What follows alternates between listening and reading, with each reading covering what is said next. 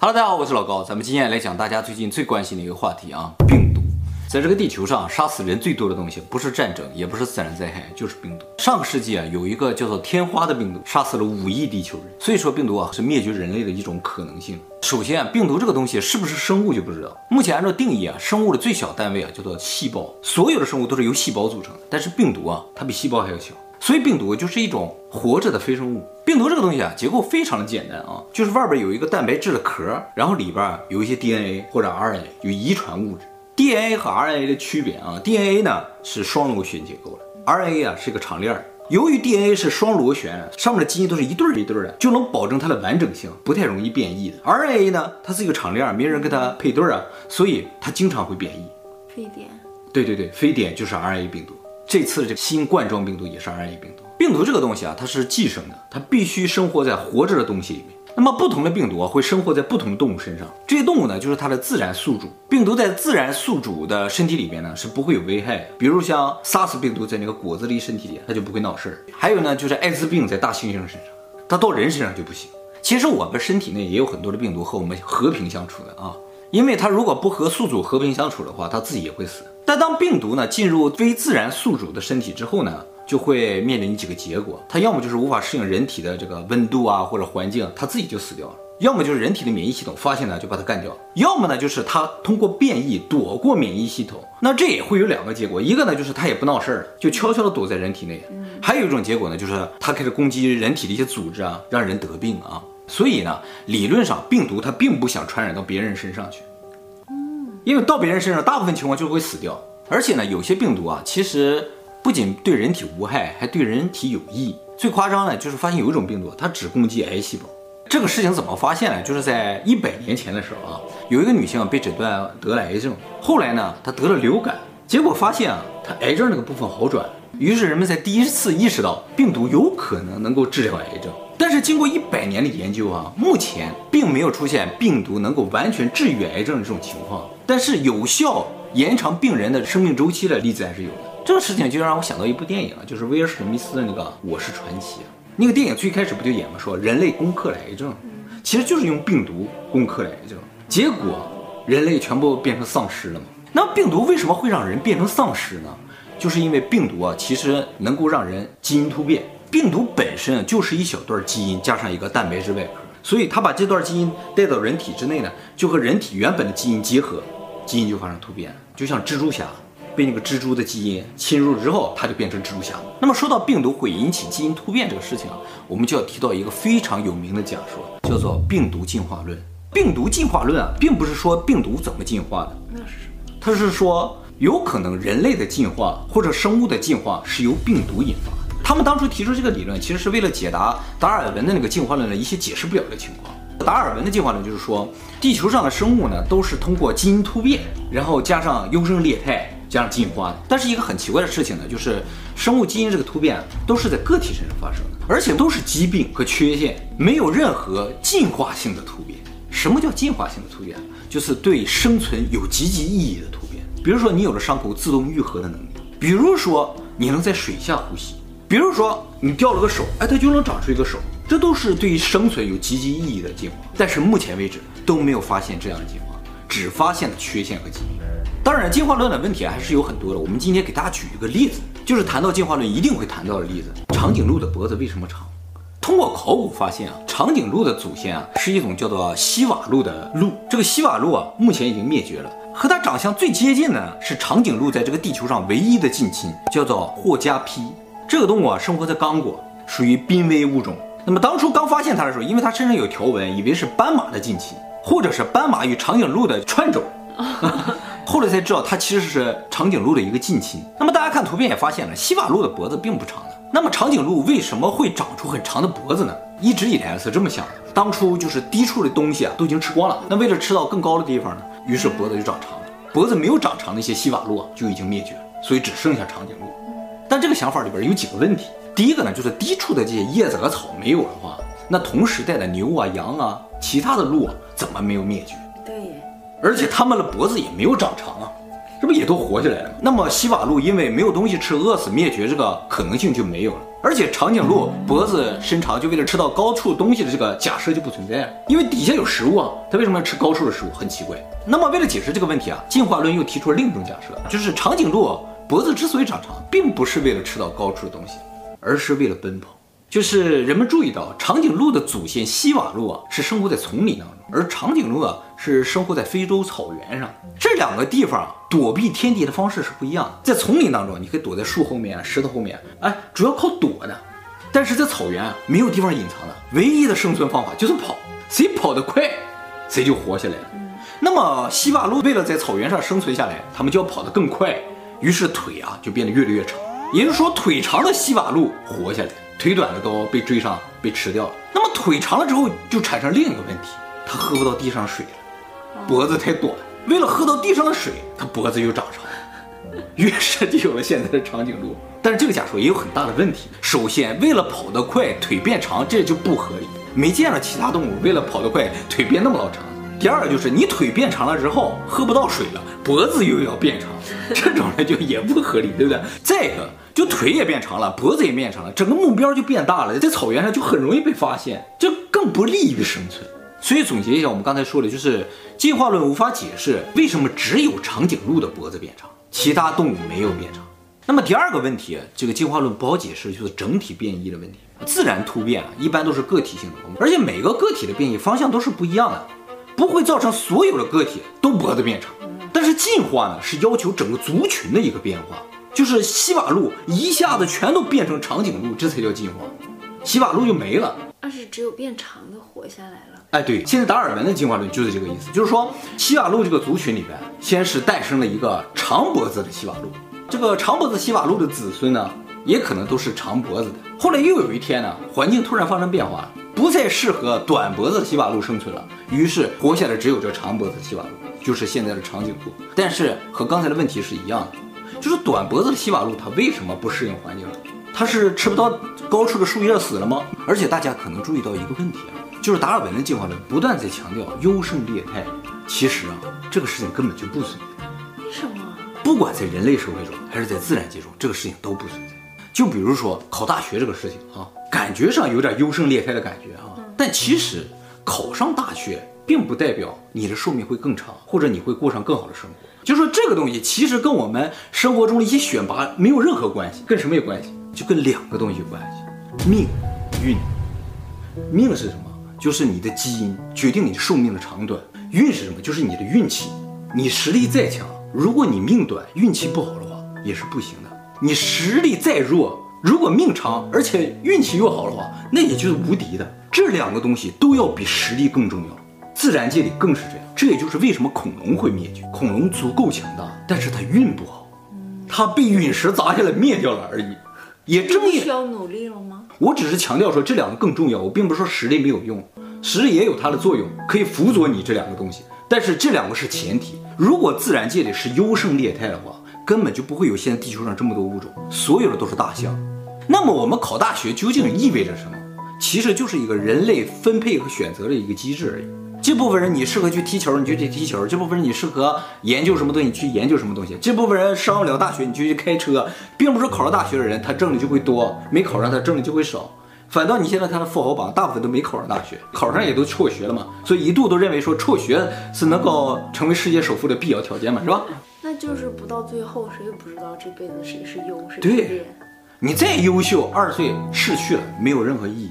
也正因为这个世界上并不存在优胜劣汰。像考拉呀、树 树塔呀、熊猫啊，才能活下来。你些什么史前的巨鳄，什么各种牛的动物都没有活到现在，只熊猫活下来。哎，可能有些人说啊，熊猫也快灭绝了。但是你要知道，熊猫在这个自然界里几乎没有天敌，它唯一的天敌就是人。那么它为什么会灭绝？快要灭绝，就是因为它繁殖能力太弱，它的命，它的基因有问题，并不是它实力上有问题。而且熊猫这个长相。直接就可以拿来反驳进化论。关于命的问题啊，这个是大家与生俱来的，是基因的嘛，是吧？这个改变不了的。关于运的问题啊，这个呢，大家还是有机会的。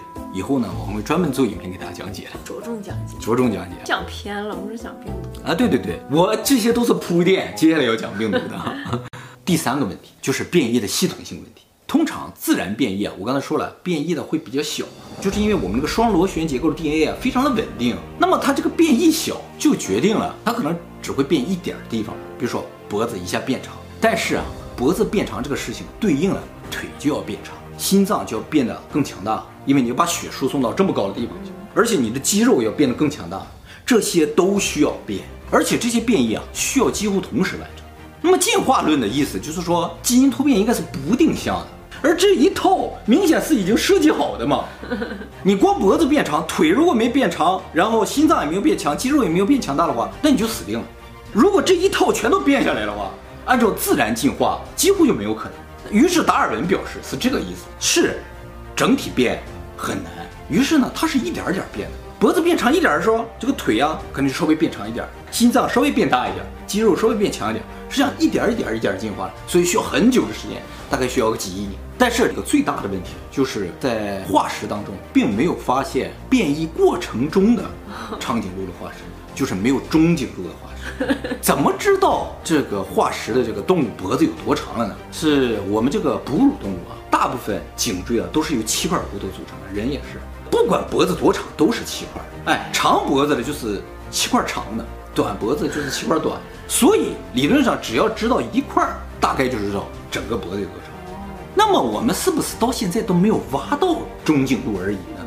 其实也不是，因为啊，西瓦鹿就是个短颈鹿的化石和长颈鹿的化石啊，只相差两百万年。毕竟有一些动物啊，上千万年都没有变化过，你两百万年。必须有一个特别的需求，你才能从短颈鹿一下子变成长颈鹿啊！好了，我刚才说了一大堆啊，其实就说了三个，就是进化论有问题的地方。第一个就是为什么只有长颈鹿的脖子长，只发生在一个物种上面。第二呢，就是为什么整个一个族群会发生一个进化？西瓦鹿变成长颈鹿之后，西瓦鹿就没了，人也有这个特点哦。那人变成现在这个人了，上一代人就没了，没了，所以明显就是一个族群的咔就变了。第三个呢，就是为什么西瓦鹿的多个基因会同时变异，而且是成套的。再一个就是变异时间太短。那么这三个问题既然用进化论解释不了，哎，我就要回到病毒的话题了，用这个病毒进化论就能解释。就是我们刚才说了，不同的病毒它生活在不同的物种身上，所以就是当初的西瓦鹿啊，它感染了一种病毒，这个病毒呢让它脖子变长，腿也变长，所以这个事情只发生在长颈鹿身上就变得合理。恐龙也是一样，它灭绝了，就是这种病毒只针对恐龙，其他人吸到体内也不会有反应。而且呢，病毒这个东西是有传染性的，一个感染就会传染一大片，整个族群一下子都变异了，而不是个体。第三个就是病毒引发的这种变异，明显要比自然变异更强大一些。病毒它本身就是一个基因碎片，它进入动物体内之后呢，它和动物原本的基因结合了之后，形成一大块的变异。这种一大块变异很有可能就是一套的。比如说，这个病毒它体内就带了脖子加长、腿加长、心脏加大、肌肉强大的这种一套的基因，然后进入了这个西瓦路体内，让西瓦路接收了之后，它马上就变成这个样子，哎，形成这种系统性的变异的可能性也就有。所以病毒进化论呢，就很好的弥补了就是达尔文进化论里边解释不了的一些问题。由于这个病毒进化论很神呢，很多人就开始思考另一个问题，就是我们人的进化莫非跟病毒也有关系？人们第一个考虑呢，就是人的智慧，一直不知道这个智慧从哪来。这个智慧不是说意识啊，所有动物都有意识，但是只有人有智慧。为什么只有人有智慧呢？这种单一物种表现出来的这种特性，就特别符合病毒的特点。肯定是我们感染了某种病毒，让我们产生了智慧，而这种病毒并不会感染到其他动物身上。所以伊甸园的那个禁果，有可能就是某种病毒。没错。其实，在六十年前这个理论提出来的时候啊，大部分科学家是完全不接受的，因为这个理论只是一个假想，没有证据。那么没有证据的情况下，他们为什么会提出这个理论呢？是因为啊，发现一个现象，就是进化了的大肠杆菌啊，都被一种病毒感染。这种病毒呢，叫做噬菌体，这是一种病毒。你说这个东西它能是偶然形成的吗？明显经过精心设计的，它就长这样，像个机器人一样。它感染了大肠杆菌之后。大肠杆菌就变得生命力特别顽强，表现出了一种进化的特性，所以他们觉得，莫非这个病毒造成了大肠杆菌的进化？于是提出了病毒进化。但是例子仅此而已，没有其他例子的话，其他学者就不相信。那么这个事情呢，直到这个理论提出四十年后的两千年的时候，著名的科技杂志《Nature》自然上面刊登了一篇论文。这篇论文呢，就说哺乳动物的胎盘是由病毒感染引发的进化造成。什么意思呢？我给大家解释一下，就是说啊，哺乳动物和其他动物不一样，它体内有胎盘，所以呢，可以在母体内孕育后代。这个事情其实非常神奇。胎儿的血型和母亲的血型可能是不一样的。按理来说，如果血型不一样，或者是基因不一样，各种方面，人的免疫系统呢就会认为啊，这个胎儿是人体的异物，就会攻击它。但是为什么母体没有攻击胎儿？就是全靠这个胎盘。胎盘上面有一种多核细胞，就能够让母体和婴儿之间能够传输养分的同时，血液和其他的遗传物质互相不干扰。这种细胞后来经过研究，它的基因来源于病毒。也就是说，当初比如说哺乳动物是从爬行动物进化来的，具体是不是爬行动物就不一定了啊。从某一种动物进化过来的，一种动物它是没有胎盘的，但是它感染了某一种病毒，造成它体内产生了胎盘。从那之后，它就变成了哺乳动物，就能在体内孕育自己的孩子。这就是病毒进化论的一个非常有力的证据。好，说到这儿，我们再回头看这个进化的问题啊。我前面有一个问题一直没讲，因为这个事情呢，跟我们今天要讲的一个最终结论有很大的关系，所以我放到最后啊。就是长颈鹿脖子变长这个问题。长颈鹿脖子变长的同时，腿也变长，心脏也变大，肌肉也变强，但这还不够，还有一件非常重要的事情，它必须做到，它才能够维持它这个体型。心脏供血啊，跟这次有关系，没错，就是血压。长颈鹿心脏变强没关系。就一下能把血压到头顶上也没关系，但是啊，这么强大的这个血压，它如果一低头的话，脑子的血管就爆了。长颈鹿是这个世界上血压最高的动物，多少？哎，六百。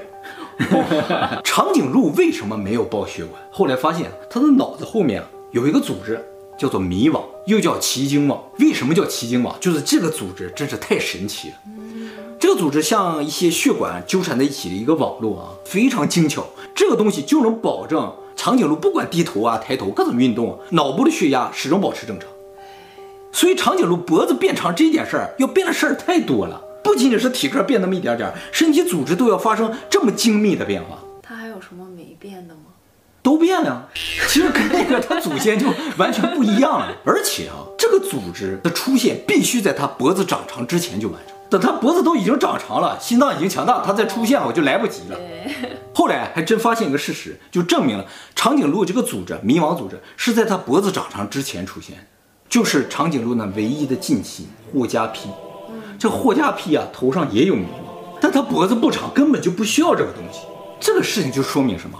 长颈鹿脖子变长一定不是偶然的，它是已经经过精心准备的。长颈鹿已经知道它脖子要变。至少长颈鹿的基因知道它脖子要变长，于是准备好了强大的心脏，准备好了强大的四肢、强大的肌肉和迷网组织，都准备好了。好，脖子可以长了，这就不符合自然选择优胜劣汰。自然选择优胜劣汰啊，是对于结果的选择，这明显不是看结果，他已经预先知道了。这说明一件事情，就是生物它要变成什么样子，是已经在几亿年前已经定好，他们正按照他们的图纸。在变异着，所以说人类的出现也已经是定好的，人类的结局也已经写好，就在未来的某个时刻等着我们。就是我们的命已经定了。对，这个图纸是由谁来推进的？就说这个变异由谁来推进？就是由病毒来推进。啊，病毒好厉害！病毒是按照谁的吩咐，正在一步一步的让生物望着它的方向进化。霍加皮脖子变长是已经定下来的。就等着哪一天他脖子变长，我们就火了，火定了。